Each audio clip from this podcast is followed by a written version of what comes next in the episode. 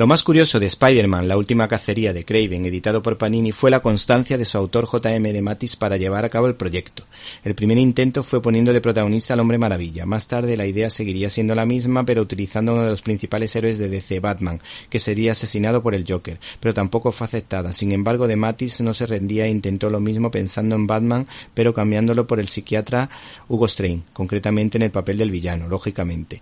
Ante la negativa, se cambió a Marvel convenciendo a Jim Shooter que le encantaba matar a personajes míticos de Marvel de que la muerte y resurrección del trepamuros en la última cacería de Craven podía funcionar.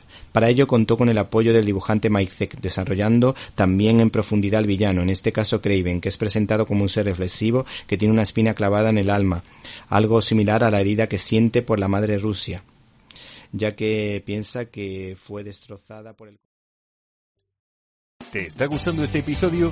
Hazte fan desde el botón Apoyar del podcast de Nivos.